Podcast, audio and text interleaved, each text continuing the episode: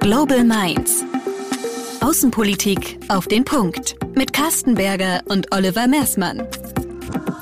Ein herzliches Willkommen zu Global Minds. Wir sind Oliver Mersmann und Carsten Berger. Heute geht es um nachhaltige Lieferketten und Metalle im Andenraum. Bei uns zu Gast ist Svenja Schöneich. Hi Svenja. Hallo Oliver, hallo Carsten, schön, dass ich hier sein darf. Carsten, du stellst unsere Gäste doch immer so schön vor. Ja, äh, Svenja hat Ethnologie, Soziologie und Lateinamerika-Studien Ham in Hamburg studiert. Es folgte danach die Promotion im Themenbereich von Erdöl- und Erdgasabbau in Mexiko im Rahmen der Energiereform ähm, von 2013-14. Und das Ganze erfolgte am German Institute of Global and Area Studies, kurz GIGA in Hamburg. Aktuell arbeitest du im Projekt Transnationale Governance-Ansätze für nachhaltige Rohstofflieferketten im Andenraum sowie im südlichen Afrika. Dabei liegt der Fokus vor allem auf Kupferlieferketten aus dem Andenraum in die EU und das wird ganz sicher heute eines der zentraleren Themen in der Folge werden. Svenja, haben wir aus deinem Lebenslauf noch was vergessen, was ähm, für heute besonders relevant und wichtig für unsere Zuhörerinnen und Zuhörer sein könnte?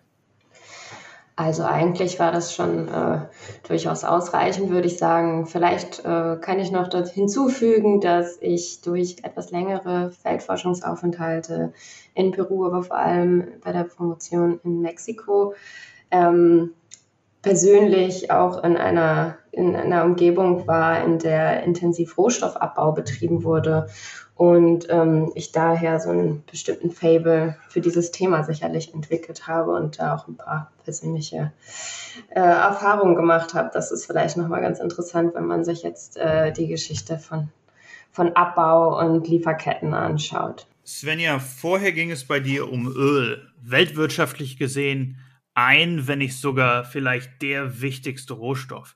Jetzt geht es um Kupfer. Was kannst du uns zu der strategischen Bedeutung von Kupfer erzählen?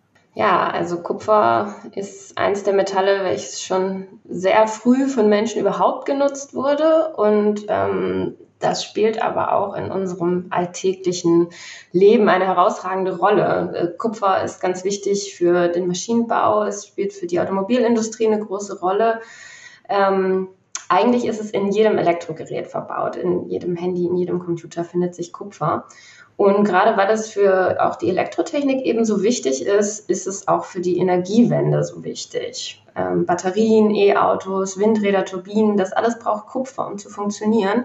Und dafür reicht auch, obwohl Kupfer sehr ähm, recyclingfähig ist, es verliert seine Leitfähigkeit nicht, aber die Menge von Kupfer, die derzeit im Umlauf ist, wird wohl kaum reichen, um damit die Energiewende gestalten zu können. Deswegen wird auch weiterhin Kupfer abgebaut werden müssen und auch weiterhin Kupfer importiert werden müssen, damit es ähm, durchgeführt werden kann. Für die deutsche Wirtschaft ist Kupfer also ein besonders wichtiger Rohstoff, der auch weiterhin noch an Bedeutung gewinnen wird. Du hast jetzt gerade das Stichwort Energiewende schon genannt. Ähm, da taucht Kupfer eher seltener auf, sondern es geht meistens um andere Rohstoffe wie Lithium und ähnlichem. Ist Kupfer an der Stelle ein unterschätztes Thema? Ja, sicherlich ist Kupfer da auch genauso wichtig oder vielleicht auch wichtiger. Ähm, man könnte vielleicht äh, darauf hinweisen, dass Kupfer nicht mehr so ein besonders neuer Rohstoff ist, sondern schon über lange Zeit in ähm, industriellen Umfeld abgebaut wird und deswegen vielleicht da nicht so extrem im Moment der, die Aufmerksamkeit drauf liegt, wie zum Beispiel auf Lithium, was auch für Batterien genauso wichtig ist oder wichtiger ist, wie auch immer. Und jetzt äh, verstärkt ähm, in den Fokus der Öffentlichkeit gerückt ist. Aber das äh, ändert nichts daran, dass auch weiterhin immer noch äh, Kupfer besonders wichtig für die Energiewende ist. Du arbeitest im Projekt Transnationale Governance-Ansätze für nachhaltige Lieferketten. Ähm, so haben wir dich vorhin schon vorgestellt.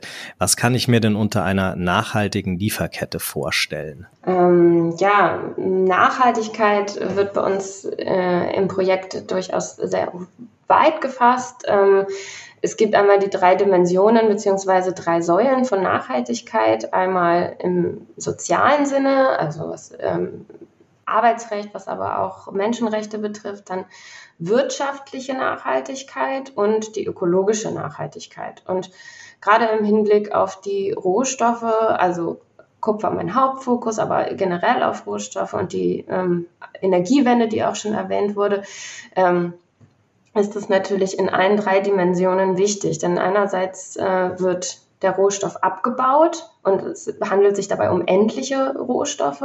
Auf der anderen Seite wird mit ihnen aber auch eine nachhaltige Energiewende gestaltet. Also ähm, wenn wir uns die Lieferkette angucken, wollen wir eben vor allem herausfinden, wo im Moment noch Schwierigkeiten bei der Nachhaltigkeit sind. Also wenn man sich zum Beispiel anguckt, wie das Metall vom Abbau ähm, über die Verarbeitung dann bis im E-Auto landet, dann äh, durchläuft dieser Rohstoff verschiedene Stationen über die Mine, Hütte, Schmelze, Weiterverarbeitung.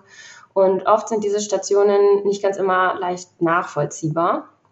Ähm, besonders im Abbausektor, den wir schon erwähnt haben, kommt es immer wieder zu Konflikten und Menschenrechtsverletzungen, aber eben nicht nur. Und was wir uns anschauen, ist eine nachhaltige Kette. Also wir schauen uns an, inwiefern diese Kette nachvollzogen werden kann, ähm, sodass es beim Abbau, bei der Weiterverarbeitung, aber auch bei Transport und Handel ähm, nicht zu zum Beispiel Menschenrechtsverletzungen oder schweren Umweltschäden kommt und ähm, dass da bestimmte Standards im Hinblick auf äh, Umweltschutz und sozialen Rahmenbedingungen eingehalten werden oder eingehalten werden können.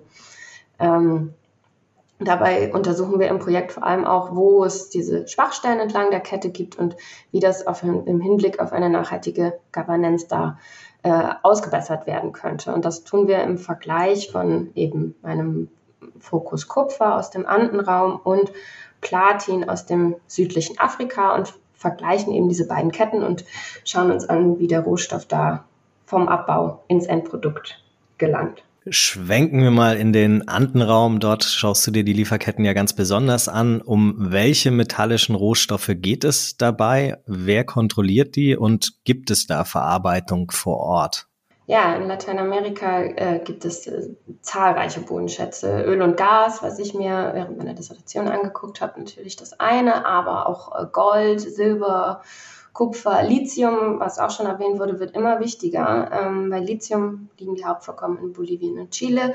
Ähm, auch Kupf, bei Kupfer spielen die Andenländer eine wichtige Rolle. So 40 Prozent der gesamten weltweiten Reserven finden sich in Chile und Peru.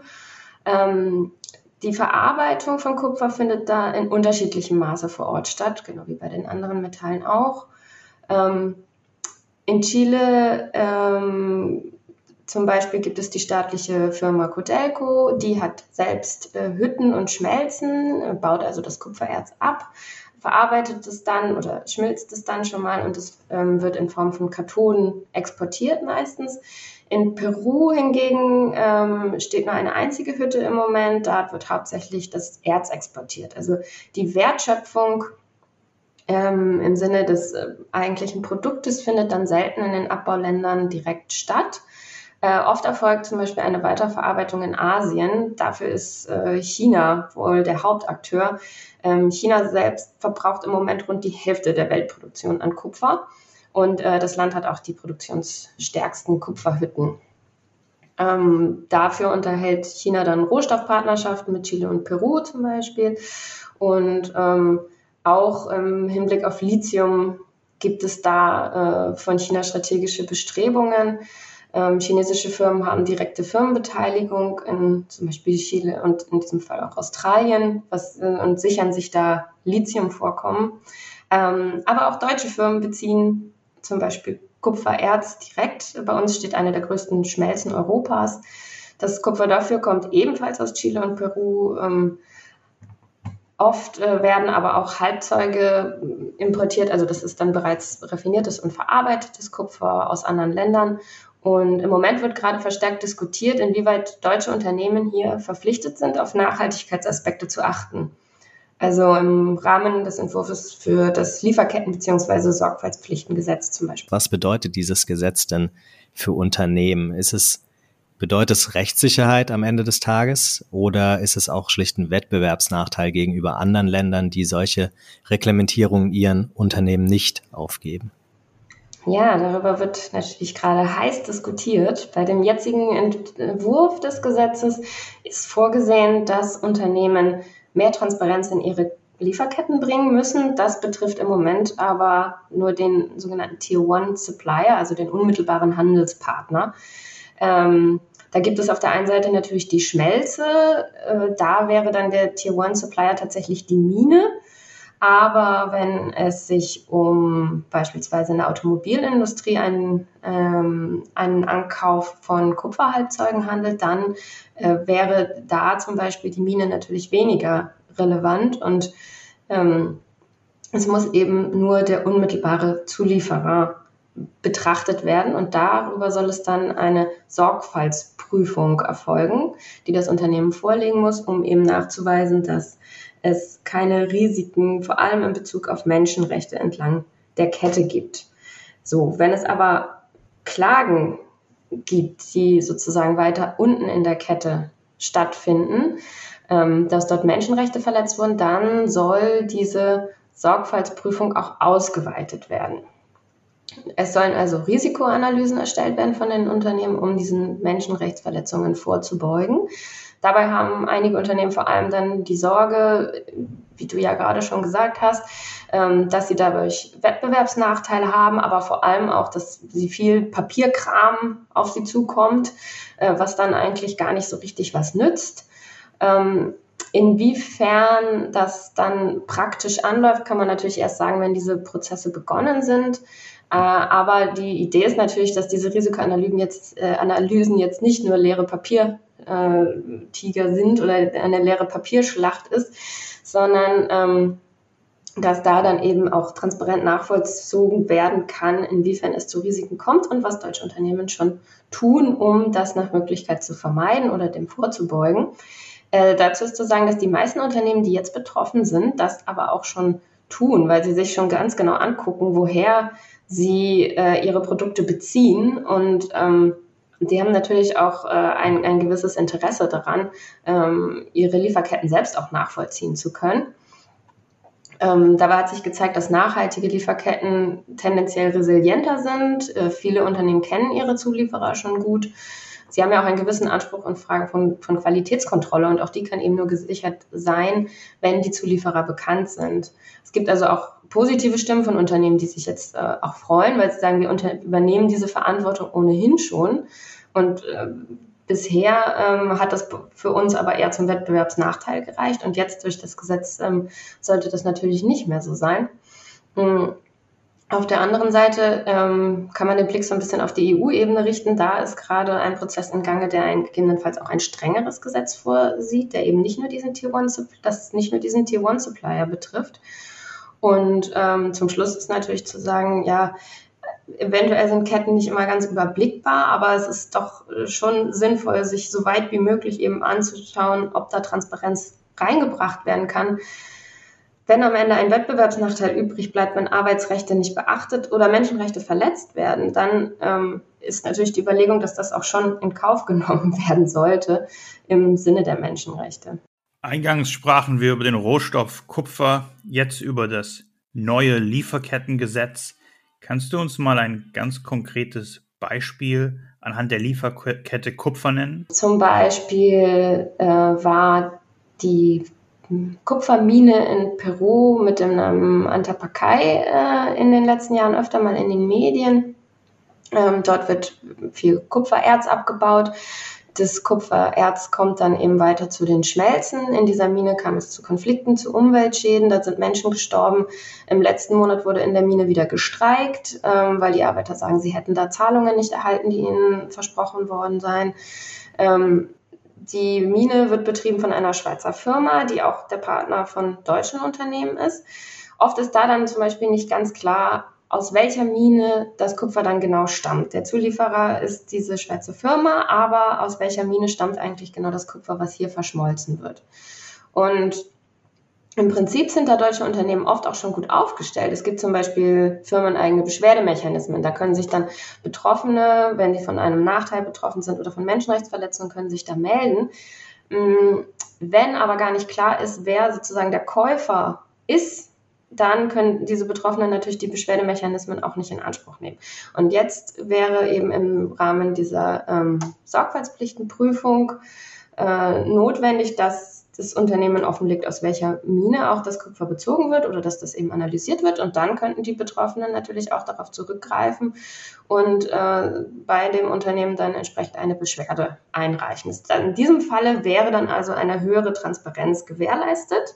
Und ähm, diese Menschenrechtsverletzungen könnten, denen könnte auch vorgebeugt werden. Dadurch erhöht, erhöht sich dann natürlich auch der Druck auf die Betreiber, die Menschenrechtssituation vor Ort zu verbessern. Ähm, gerade im Rahmen dieser sehr komplizierten Ketten mit vielen verschiedenen Stationen und Zulieferern ist es natürlich nicht immer, immer so eindeutig gegeben, aber es ist definitiv sicherlich schon ein Schritt in die richtige Richtung. Kommen wir mal zum Thema Ressourcenstrategien der EU und Deutschlands.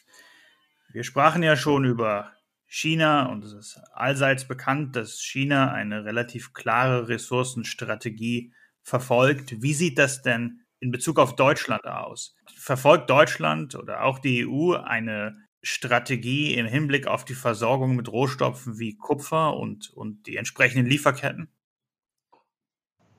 Ja, also es gibt ähm, eine Rohstoffstrategie der Bundesregierung. Im Jahr 2010 wurde die erste dazu veröffentlicht. Dort ging es vor allem um die Versorgung mit mineralischen Rohstoffen. Da gab es dann das erste Mal einen ordnungspolitischen Rahmen dafür.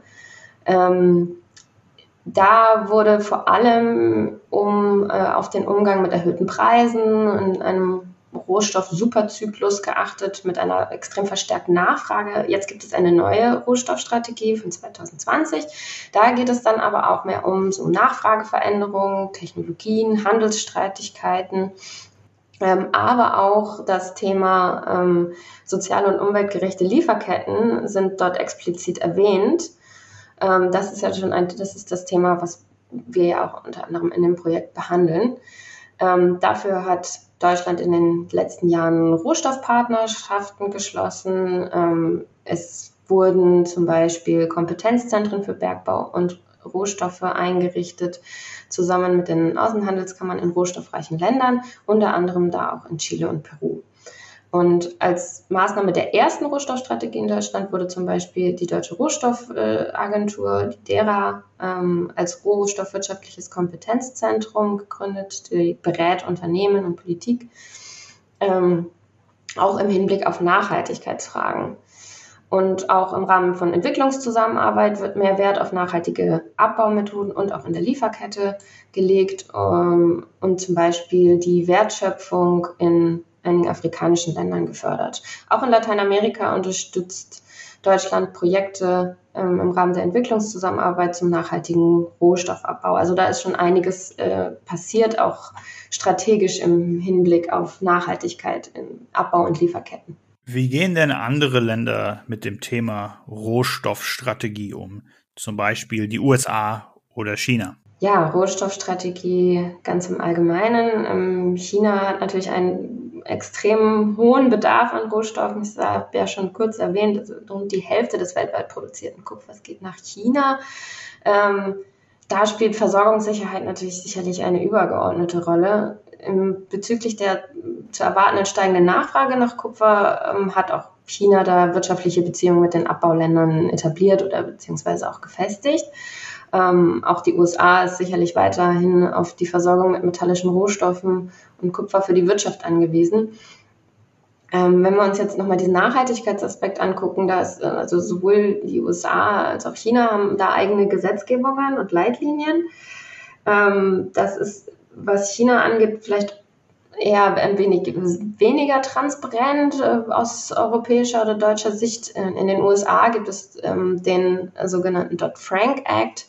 Ähm, der äh, richtet sich auch an äh, Unternehmen, die dann Berichtspflichten zur Sicherstellung von Gesundheits- und Sicherheitsstandards haben. Ähm, da geht es auch um Minenförderung. Ähm, allerdings äh, bezieht sich dieses äh, Sorgfaltspflichtengesetz aus den USA in erster Linie an äh, Rohstoffe, die aus sogenannten Konfliktregionen kommen. Das ist jetzt äh, im Kupfersektor weniger der Fall.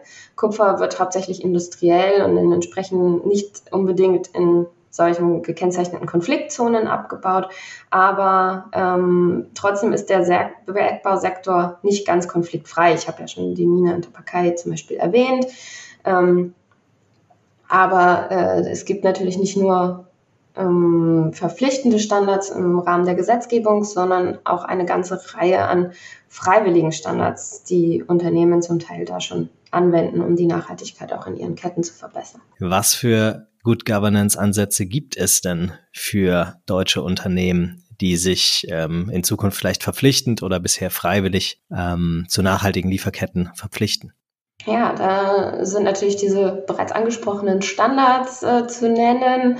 Auf der einen Seite gibt es die Möglichkeit, zum Beispiel für, unter, für deutsche Unternehmen auf äh, freiwillige Zertifizierungssysteme zurückzugreifen. Ähm, die, äh, die Initiative for Responsible Mining Assurance, die IRMA, hat zum Beispiel ein solches Zertifizierungssystem. Da schaut sich die Initiative in mehrstufigen Audits unter der Beteiligung von lokalen Gruppen, NGOs und der Firmen selbst, zum Beispiel Minen an und die Abbaubedingungen dort vor Ort. Und wenn die einem dem entsprechenden Standard genügen, dann äh, wird, wird diese Mine dann zertifiziert. Also das kann man sich so ein bisschen vorstellen wie so eine Art Fairtrade-Label äh, für jetzt, äh, die man als Verbraucher so aus dem Supermarkt kennt. Wenn aus diesen Minen bezogen wird, dann können sich da deutsche Unternehmen ähm, etwas sicherer sein, auf jeden Fall, dass da gewisse Standards auch eingehalten werden.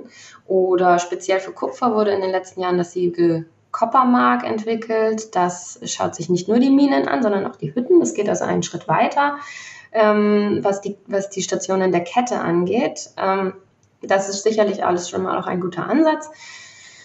Äh, ein bisschen problematisch sicherlich ist, dass diese Landschaft der freiwilligen Initiativen nicht ganz leicht zu überblicken ist. wir kennen das von Produkten, also wir kennen das als Endverbraucher äh, von Produkten aus dem Supermarkt. Das ist da immer nicht so ganz klar. So überall steht Bio drauf oder Fairtrade, aber was bedeutet das alles so ein bisschen? Und so ist es eben oft mit den freiwilligen Standards, ähm, die mitunter recht unterschiedliche Anforderungen auch haben, was die, diese Audits dann erfüllen müssen. Und ähm, ein sinnvoller Ansatz ist es da wohl, diese bereits existierenden Initiativen die es ja schon gibt, auch von, von Unternehmensseite, von Multi-Stakeholder-Seite, äh, auch zu verbinden mit verbindlichen Maßnahmen. Das wird dann oft so schön bezeichnet als äh, Smart Mix. Was das dann genau bedeutet und wie das in der Praxis äh, aussehen kann, das werden wir sicherlich auch noch sehen, wenn der Prozess der Gesetzgebung weiter äh, vorangebracht wird. Ähm, Initiativen dafür gibt es schon einige, sowohl von Unternehmensseite als auch äh, von Seiten der Zivilgesellschaft natürlich. Und jetzt muss eben geguckt werden, wie das so sinnvoll verbunden werden kann und auch überprüfbar gemacht werden kann, dass es da eine gewisse Sicherheit für sowohl Verbraucher, aber auch für die Unternehmen selbst natürlich gibt. Svenja, vielen Dank für deinen Einblick in die Lieferkettengesetzgebung auf äh, deutscher Ebene vor allem und äh, speziell am Beispiel von Kupfer. Ähm, sehr interessant. Abschließend würde ich dir gerne noch äh, eine Frage stellen, ähm, vielleicht mit ein bisschen Idealismus und Blick in die Glaskugel verbunden. Ähm, wenn du jetzt äh, morgen eine ähm, einen Wunsch an die deutsche oder europäische Politik richten könntest, was sie beim Thema strategische Lieferketten besser machen können oder sollten. Wer, was für ein Wunsch wäre das? Ja, ich würde mir wünschen, dass die Standards für im, im Sinne von Nachhaltigkeit für die Lieferketten weiterhin ernst genommen werden und auch noch ernster genommen werden, dass sich Deutschland da stark macht, auch für ein, ein europäisches verbindliches Gesetz. Die, da geht sicherlich schon einiges in die richtige Richtung. Ähm, aber gerade bei den komplexen metallischen Lieferketten mit den vielen Stationen, mit den vielen, vielen verschiedenen Zulieferern und Unternehmen, die daran beteiligt sind, äh, ist es natürlich sehr wünschenswert, dass äh, mehr Transparenz in diese gesamte Kette gebracht wird und eben nicht nur in den direkten Zulieferer zum Beispiel. Und was ganz wichtig ist, mehr Akteure daran zu beteiligen an diesen Prozessen. Also im Sinne von äh, Multi-Stakeholder-Foren, dass eben die betroffenen ähm, Menschen aus den Regionen, die Unternehmen, ähm, da an einen Tisch geholt werden, dass eben diskutiert werden kann, wie diese Situation generell verbessert werden kann. Und das kann, dazu kann Deutschland Sicherheit, mit Sicherheit auch beitragen, indem sie sich im Rahmen des Prozesses des UN Binding Treaty dort stark macht und auch für ein äh, starkes Lieferkettengesetz auf europäischer Ebene. Vielen Dank für diesen abschließenden Wunsch. Möge er gehört werden. Vielen Dank, dass du dabei warst. Das hoffe ich auch. Vielen Dank an euch. Natürlich bedanken wir uns auch bei euch, liebe Zuhörerinnen und Zuhörer. Vielen Dank, dass ihr dabei wart. Lasst uns gerne euer Feedback da und bis zum nächsten Mal. Servus und bis bald. Das war Global Minds mit Carsten Berger und Oliver Mersmann. Sagt uns eure Meinung zur heutigen Folge auf LinkedIn oder Twitter unter Global Minds Podcast. Die Links findet ihr in den Show Notes.